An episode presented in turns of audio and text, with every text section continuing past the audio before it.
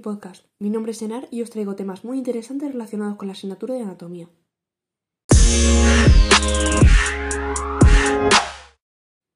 Hoy vamos a hablar sobre la dispareunia. Este nombre tan raro va referido al dolor que se da en el momento o después de tener relaciones sexuales. Puede parecer que tan solo con la definición ya entendemos lo que es la dispareunia, pero para informarnos realmente sobre el tema tendremos que indagar en algunas cuestiones, como por ejemplo, ¿está relacionado con las preocupaciones psicológicas a la hora de tener relaciones sexuales? ¿Tiene solución? Sabemos que es predominante en mujeres, pero ¿existe también en hombres? Quédate para averiguar la respuesta a estas preguntas y mucho más sobre el tema. Como he mencionado anteriormente, el término médico para el dolor al tener relaciones sexuales es dispareunia, que se define como el dolor genital persistente o recurrente que ocurre justo antes, durante o después de tener dichas relaciones, y que, en casi todos los casos, se da en mujeres. Vamos a empezar viendo cuáles son las posibles causas que dan lugar a la dispareunia. Y antes de nada, debemos diferenciar que las causas son distintas dependiendo si el dolor ocurre al insertar el pene o durante la penetración más profunda. Si es en el momento de insertar el pene, las causas pueden ser falta de lubricación. Esto suele ocurrir cuando no hay suficiente estimulación previa. También puede deberse a una disminución en los niveles de estrógeno tras la menopausia o el trabajo del parto, o incluso durante la lactancia. Se sabe que algunos medicamentos afectan al deseo sexual o a la excitación, lo que puede disminuir la lubricación y hacer que el sexo sea doloroso.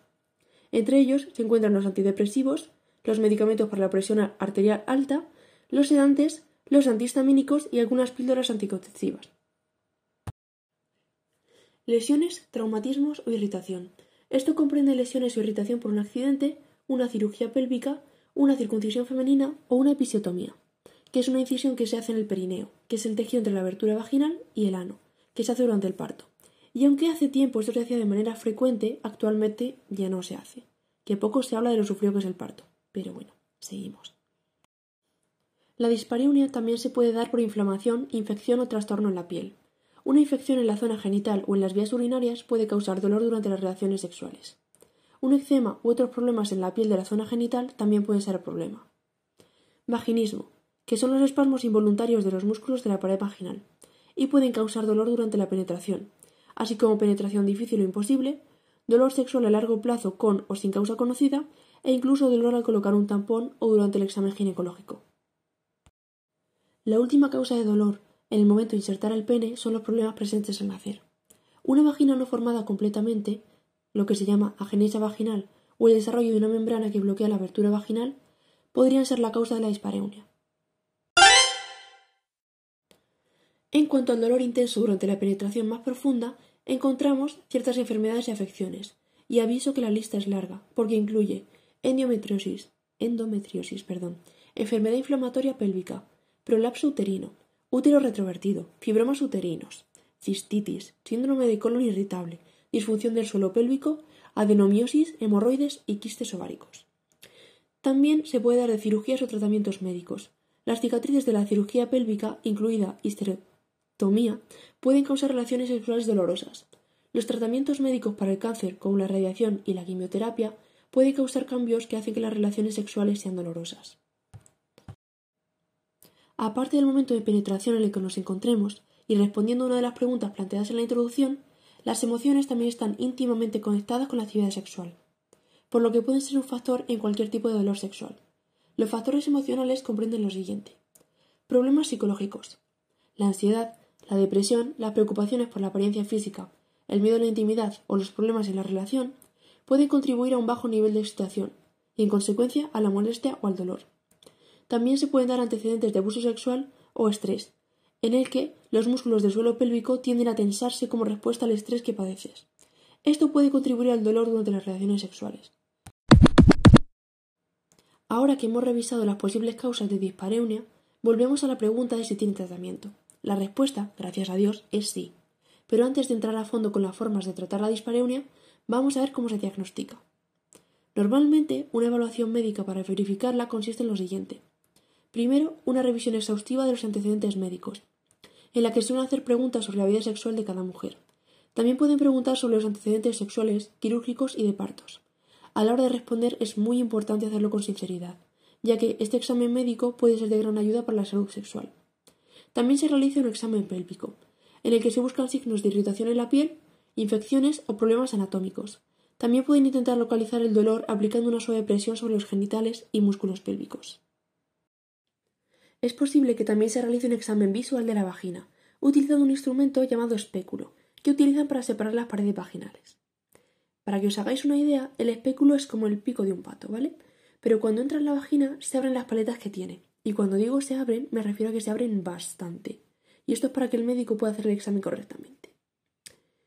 Tengo que decir que a mí, y creo que hablo el nombre de algunas mujeres, a mí este cacharro me da miedo, a mí me asusta. Pero bueno, vamos a seguir y vamos con el tratamiento. Este tratamiento dependerá de lo que el profesional que nos haya atendido diagnostique, pero la dispareunia se puede tratar de muchas maneras. Primero, si la causa es algún medicamento, dicho medicamento se puede cambiar.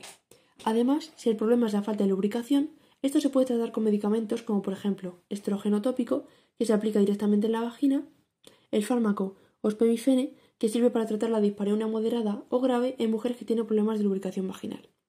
Los inconvenientes de este fármaco son que puede causar sofocos y que conlleva un riesgo de accidente cerebrovascular, coágulos sanguíneos y cáncer en el endometrio así que quizás no es el más recomendable, pero bueno, ¿quién soy yo para hablar? Otro fármaco para aliviar el dolor durante las relaciones sexuales es la prasterona, que es una cápsula que se coloca dentro de la vagina diariamente. Ciertas terapias y medicamentos también pueden ayudar con la dispareunia, como por ejemplo, terapia de insensibilización, en la que se aprenden ejercicios de relajación vaginal que pueden disminuir el dolor, asesoramiento o terapia sexual y la terapia cognitivo-conductual, que también puede ayudar a cambiar los patrones de pensamiento y los comportamientos negativos. Y bueno, aparte de los tratamientos, es realmente importante mantener la comunicación en la pareja, sobre todo a la hora de tener relaciones sexuales. De esta manera, los dos miembros se sentirán cómodos y el sexo será disfrutable para ambos. Para rematar el tema, vamos con la pregunta del millón. Sabemos que la dispareunia es mayoritaria en mujeres, pero ¿realmente existen hombres? Pues la respuesta es que sí. En los hombres, la dispareunia se refiere a la sensación de dolor intenso en el pene, o también puede presentarse menos frecuentemente en el prepucio, los testículos, uretra y glándula prostática, antes, durante o después del sexo. En la mayoría de los casos está relacionado con la presencia de dolor en la eyaculación. Asimismo, puede estar asociado con la erección o con la penetración. En algunos casos puede derivar en anorgasmia. Es cierto que es casi una causa desconocida en hombres, y que la investigación de la dispareunia está más centrada en las mujeres, ya que hay muchos más casos. Pero aunque sea raro que un hombre se vea afectado por la dispareunia, es importante saber que existe. Bueno, resumiendo un poquito, la dispareunia tiene múltiples causas y tratamientos, ya que cada caso individual es un mundo. Pero es fundamental saber que el sexo requiere intimidad y confianza, así que también se puede llegar a experimentar dispareunia por sentimientos negativos o por falta de comunicación, Así que recordad que hablar puede hacer una gran diferencia.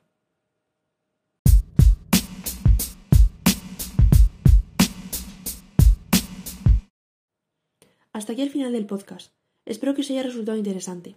Muchas gracias. Hasta la próxima.